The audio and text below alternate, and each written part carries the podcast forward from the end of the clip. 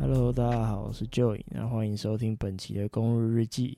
那继上个礼拜呢，我们终于试出了我们的第一集试播集，虽然我猜应该也没什么人听，但没有关系。对，那今天这一集是我们的第二集，没什么意外的。本周哎，公路队其实并没有什么样的新闻讯息跑出来。对，那主要大家这个礼拜在讨论的议题就是有关于 Body Hill 的未来，他可能会在哪一支球队？因为呃，才爆出 Body Hill 与六马队在那个续约谈判不拢，那正在与六马队讨论未来交易的可能性。那这个时候呢，其实 Shans 就讲出有关于公路啊、七六人啊，又或者是小牛等 Body Hill 都是非常有兴趣的。那撇除掉这三支球队，我相信联盟很多处于要争夺季后赛劲旅的球队呢，其实都对 Body Hill 这样等级的射手是非常有兴趣的。那所以。不管是不是上，不管有没有讨论到其他球队，我认为在潜在的买家的部分，其实是有非常多的。那本期我们就来讨论有关公路队是否该交易 Body Hill，以及他是否适合这支球队。主要第一个就是我们的筹码部分。筹码部分，其实公路队跟其他球队相比的话，其实筹码是非常的 稀少的。因为撇除掉这个暑假才花大约把 Lopez 续留下来，其实球队在各方面的签约其实都是只能以底薪为去做，就是球队的补强。那我们唯一如果要去做薪资匹配的话，我们仅仅只能丢出 Pat Connaughton 以及 Grayson Allen。等两名射手，又或者那可能在附带可能一张一到两张二轮签，又或者是年轻新秀 Marjon b r o c h a n 或 Aaron Jackson Jr. 也不一定。那这一包的吸引力，老实说啦，我是六马队，我不会想要去跟公路队做交易。但撇除掉交易筹码的部分，对，如果我们现在先假设公路队真的真的交易来了 Body Hill。那也是以上述那两名球员当做交易的主菜。那后续配菜的话，那我们嗯等交易真的有发生的话，我们再去讨论。那我先假设 Body Hill 如果来到了公路队，那对于公路来说是不是一件好事？呃，从结果而言，我认为他如果来到了公路队的话，绝对是一个好事，因为 Body Hill 几乎可以说是联盟顶尖的射手。那球队最欠缺的就是这个部分。上个赛季我们也看到了，在外线不准的情况下，你尽管有 Yanis 跟 Lopez 这种禁区暴力组合，面对到热火那一票射手，拿两分还是不会比拿三分来得快。那所以球队最需要补的地方还就是射手。那虽然今年暑假也补了一个 Malik Beasley，但是射手这个东西呢，当然是越多越好啦。那 Bud Hill 他本身的优点就是在他的无球跑动，这样的射手，我认为是比起定点射手来说，他是更加的优秀。那其实我们在上个赛季也看到了，Grayson Allen 虽然 Grayson Allen 其实也是球队嗯非常重要的一名球员，一名绿叶。那他也在上个赛季其实帮球队命中过了很多三分球。那其实整体数据上来说，其实他表现的非常好。但问题就是。呃，在关键时刻，他是否能挺身而出，这会是一个问题。那 Pat Connaughton 的定位又在更简单了一点点，他主要就是担任左右两侧底角的射手。那偶尔偶尔，真的是偶尔，可以去做到空切，可以去做到增强进攻篮板。p a c o n t o n 他的优势就是在他的体能，他的垂直弹跳是非常好的。以他六十四的身材来说，对。那主要这两人虽然呃，Grayson Allen 还有一点呃持球自主进攻的能力，但很显然的这一点就是自主进攻能力其实不足以帮助球队去串联整个进攻。那与其这样子拿两名比较定点型的射手去换上 Body Hill 这种无球跑位非常好的射手，是不是一件好事呢？我我认为是的。对，那主要的问。主要的优势就是在于，其实 Yanis 大家都知道，公路队的王牌就是 Yanis at the c u m p o 那如何去最大化他的进攻效应，那就是把空间拉开。我们都知道 y a n s 其实并没有所谓，并没有任何下球的技巧。我我自己是这样觉得，我自己在长期观察下来，与其说他的每一次突破是靠他的下球，我我更认为他的突破是依靠他的体能以及第一拍的速度，还有他的身材优势啊。对，那如果我们能够在呃弱边或者是弱边。由 Lopez 去帮 Body Hill 去设立一个射手跑位战术的话，那我们可以去减少，我们就我们就可以去吸引到弱侧协防的球员，那让 Yanis 可以有继续呃强攻篮下的机会。那其实，但这样的组合又会有一点点回到其实我们以前常打的 Fight Out，可是，在 Body Hill 的呃帮忙下，我认为他可以。继续帮助球队去拉开空间，而不会像当年一样，就是给热火使用就是人墙战术把亚内斯挡下。因为亚内斯已经长出了足够的传球能力了，基本上他是可以去阅读防守慢下来的。那如果当对手想要用人墙去阻挡他的意图太明显的话，我认为他是可以去找到跑出空间的 body heel。对，那在这个情况下，我觉得这就是完全这这是上述刚刚两讲到两名射手 Grayson Allen 以及 Pat c o n t e n 他们比较欠缺的，因为他们的定位主要还是在定点射手上面。对，那这当然是交易来 Body Hill 的一个好处。那但是要不要交易来 Body Hill 这件事情，我认为还是有他的疑虑的，因为我们也知道。去年跟前年，我们都是倒在健康，啊，虽然去年有点不不完全啦，亚尼斯也是倒了两场，虽然亚尼斯有倒了两场，可是问题是他最后还是有带伤回来，然后其实球队还是以一个非常完整的战力去面对到呃比较残缺的热火队，但重点不是在这个，重点是在我们其实，在伤病问题，就是伤病问题一直会是我们这整个。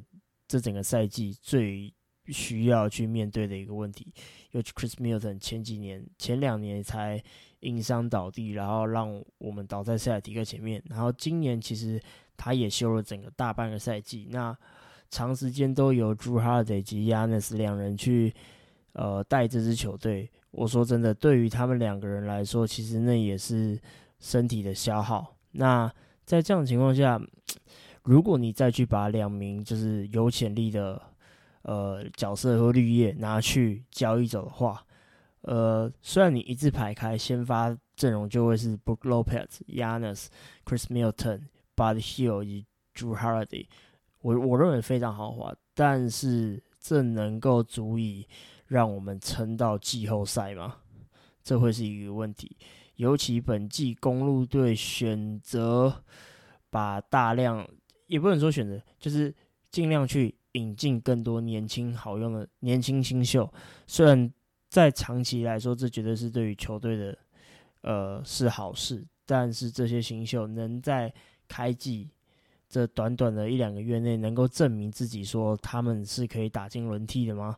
我觉得这是一个疑点。尤其在，尤其问题就是在本季，我觉得下联的表现其实是非常糟糕的，尤其是。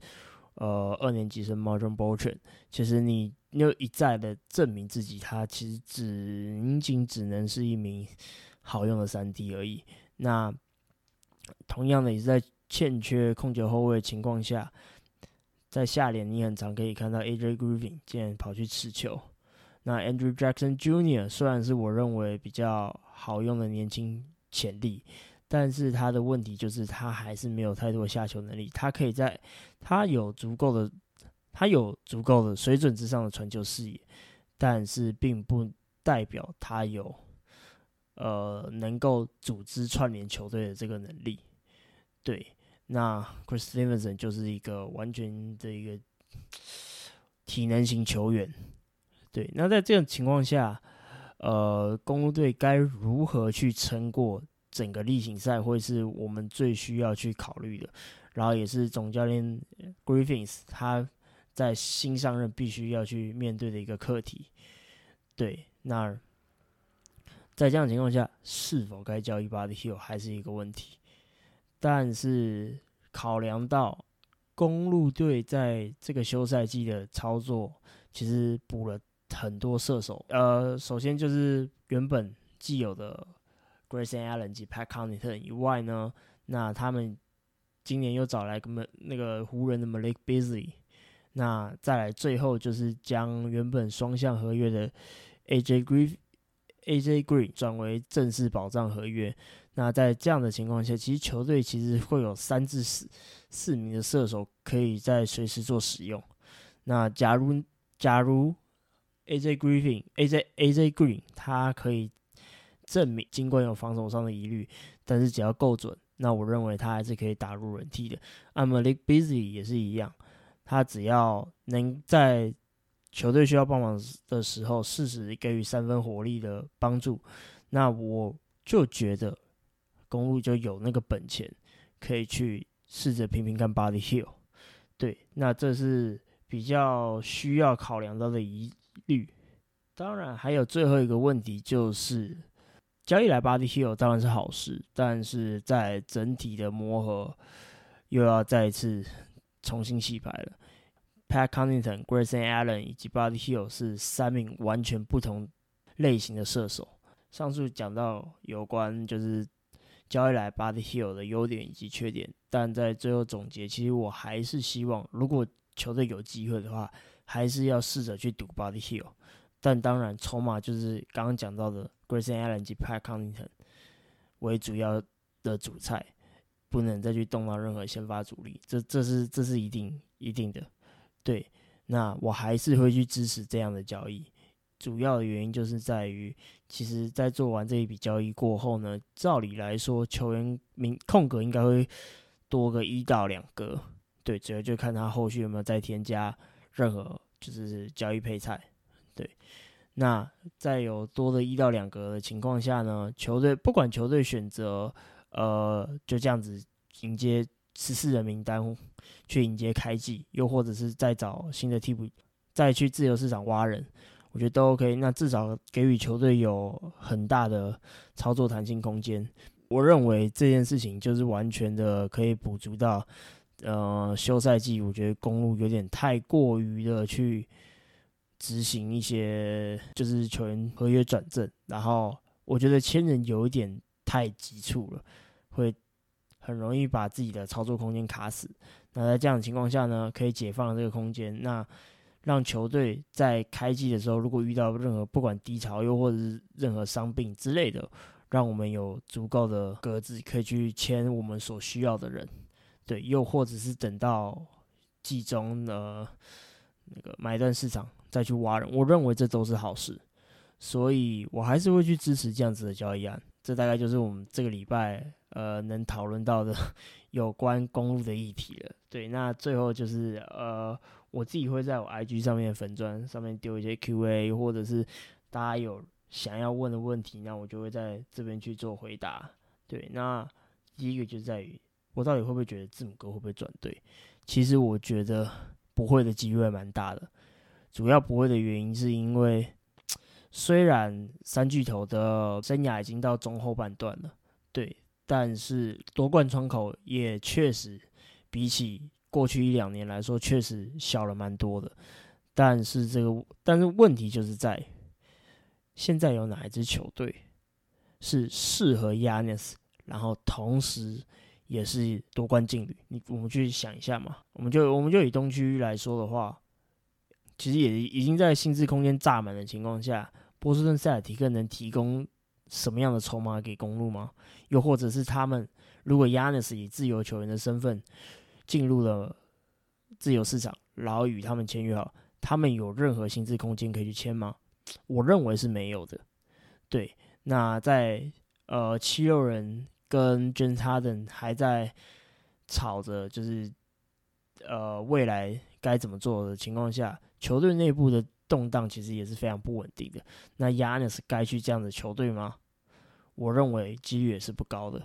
那在呃，热热火方面呢，呃，今年休赛季其实大量人才流失，尤其在外围射手方面。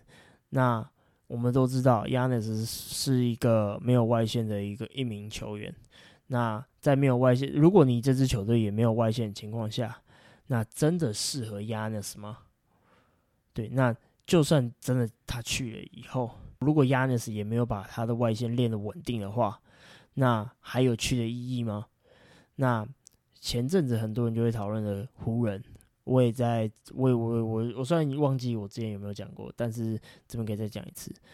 呃，湖人今年我认为他们今年是休季操作最好的一支球队，但是首先是卡在薪资部分。那如果 Yanis 以自由球员身份去加盟的话，那他们有足够的薪资去签人吗？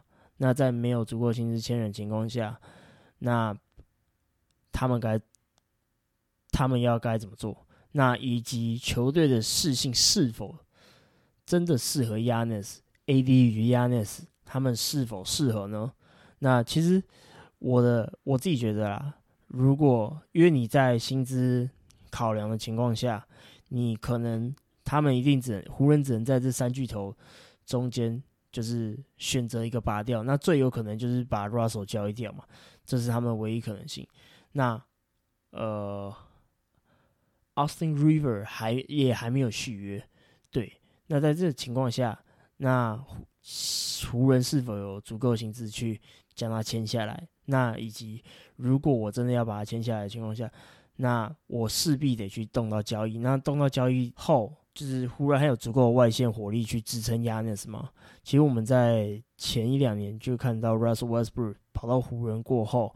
然后在当年还有呃 d w i g h Howard、卡梅隆 Anthony、Anthony Davis 以及 LeBron，就是一票老人所组出来的那支湖人队。我们在季初一直认为说，哦，他们今年一定会有很好表现，他们今年一定会打进季后赛，他们今年一定会呃直冲西冠、直冲总冠军之类的。那我们看到什么？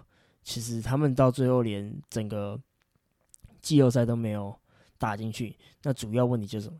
空间呐，如果你在场上摆上了独爱好我 Anthony Davis、LeBron 以及 Russell Westbrook，我再摆一个射手好了，呃，当时呢 Malik Monk 又或者是卡梅伦森尼等等的，你光有 Westbrook、AD 以及独爱好我以后，你就必须得把 AD 拉到外围射手组了。那在这样的情况下，其实湖人整个空间是非常糟糕的。那你觉得今天好了？虽然亚纳斯跟杜兰豪尔不能比，对，但是你真的觉得这样的空间能够帮助到湖人队在季后赛走得长久，或在例赛走得长久吗？除了你知道为了大市场而去这些球队以外，我想不太到任何理由亚纳斯会离开公路。但当然了，除非本季公路真的是自爆。那我真的没有话说，所以在这些的情况下，我自己认为 Yanis 不太会转队。对我觉得他还是会留在公路。那他说的这些话，我也不完全觉得他是气愤别人，又或者是气愤他自己的队友之类的，因为那也就是事实啊。对啊，啊，我们确实是在季后赛一次又一次倒下。你说前一年还可以把他怪罪在伤病，但去年呢？我们什么都没有没得说，那确实令人沮丧啊。那这个时候我该如何去刺激我的队友？这个时候我是不是该下一点猛药去去刺激他们，去刺激整个球团呢？我认为这样想，其实他所想出来的这些言论，我我就觉得说，OK，我可以接受。对，那在那所以呢，最终我自己觉得亚内斯其实会明年照理来说应该是不会转队了，对啊，只不过我认为延长合约应该会在。呃，暑假才进行，而不会在季后，而不会在整个季赛的时候就就签下去了。对，那第二个问题主要是讨论说，呃，明年季后赛，我们先不讲西区，在东区我最怕谁？呃，当然了，我觉得在东区里面，我自己认为我唯一只害怕就是波士顿塞尔提克。对，虽然今年我们被热火就是血洗，然后。输的难看，但在新赛季，我不认为，我依旧不会把热火放在我们该害怕的对手。相反的，我们应该更，我们应该要最不怕这支球队。我们应该要，就是你知道，内心就是抱着我一定要把你打爆这种心情，去面对热热火。你知道，就像他们的球风一样，打强悍一点。我们不应该怕他。对，去年你你赢我们了，没错，我们认输。但今年哦，那是新的一年那那是另外一回事。我不认为今年你们走了 Juice Vincent 之后，你们有足够的外围火力可以去支撑你们。对，那但你知道，等到例行赛开始了才知道。那回到刚刚的问题，今年东区我最怕谁？我依旧是塞尔提克啊。那才在今天稍早才呃那个炫才发布推文说，那前骑士的 Lama Stevens 对与塞尔提克签约。对，那虽然不能完全补足 Grant Williams 的离开，但是至少可以去弥补塞尔提克在今年暑假所欠缺的侧翼战力。所以在整体战力方面，今年又找来了 KP。我觉得至少在整体阵容方面，单看整体阵容的话，我认为塞尔提克确实是有机会跟公路一拼的。对，又或者是公路有机会与塞尔提克一拼。对，但其实。塞尔提克真正麻烦的点，并不完全是在阵容，而是 他们的王牌到底要不要用脑打球。对，那我认为，如果如果他真的他真的知道该如何打球，该如何去赢球的话，我觉得那才是最恐怖的塞尔提克。但和先前才看到一则新闻，就是新赛季，呃，Jason Tatum 要试着去主打控球后卫。我一直都不认为他是一个控球后卫的料，他是一个有有组织、有传导能力的的一名球员。他只不过是量多，然后数据好看而已。对，那如果你不选择去重用 Derek White 或者是 Malcolm Broden 的情况下，试着去让他们两人去串领球队的话，这赛季我反而觉得还好。但他们还有一整个赛季可以磨合，所以我觉得就单以。阵容的情况下，塞尔提克还是我最害怕的球队。那费城七六人嘛，我自己认为说，在先解决掉捐差等的呃未来之后，看他们是如何去辩证。那等到那个时候，我们再来去讨论到公路面对到七六人该注意什么，以及我们的优势以及缺点。对，到那个时候我们再来去讨论。对。那最后一个问题，其实我觉得还蛮重要的，就是在未来主力老化之后啊，那我们该如何得到年轻新兴的崛起？我们是该交易还是该谈？对，其实我觉得这个问题哦，我就回到其实上个礼拜有讲过的小市场球队的悲哀。对我觉得这个这这没有办法，我们只能在交易跟坦克中。二选一，我们没有办法同时进进行。对，那在三巨头，虽然还虽然三巨头已经已经已经在老化了，但是他们还是有一定的战力在那边。所以在这个情况下，公路就没有任何本钱去培养年轻球员，有虽然有点无奈，但但我觉得这是这是不争的事实，这是没有办法改变的一件事情。那所以呢，那新的赛季，我觉得大家唯一能比较期待的，就是 Aaron Jackson Jr. 如果可以把控球练好的话，那他或许是一个呃比较蛮值得期待的一名锋线。Martin b o l t o n 我觉得大家不用给他太高的期望，虽然他在 The Crossover 就是那个 Jamal Crawford。所举办联赛上轰下了八十三分，超呃超越了当时 S S Thomas 的八十二分。但我其实，在看完下联的表现后，我对于他的模模板，又或者是他的上限，我其实早就已经觉得他已经到顶了啦。他最多就是一个联盟非常好用的三 D，就仅此于三 D 而已。他没有，他真的没有办法去练持球。对。那在这个情况下呢，在未来首轮签其实也在之前 Drew Holiday 交易案中也丢给了鹈鹕，对，基本上我们很难从后面的选秀去挖到呃可以拿来做舰队的基石。那在这个情况下呢，我觉得等到三巨头真的都已经退了以后，那就是乖乖的进入坦克时期吧。对，那至于什么时候退，那我们该不该在呃三巨头老化的最后一年试着去交易掉他们？我觉得等那个时候再说，因为假如啊，假如那个时候公路的夺冠窗口已经完全关闭的话。那我们确实可以去交易来这些年轻新秀，但如果没有的话，我说真的，那就那那那就好好的看完这三巨头的时代结束吧，对吧？虽然有点无奈，但我们真的没有办法去同时的在未来以及现在同时进行，我们没有那个，我们完全没有那个本钱啊，对啊。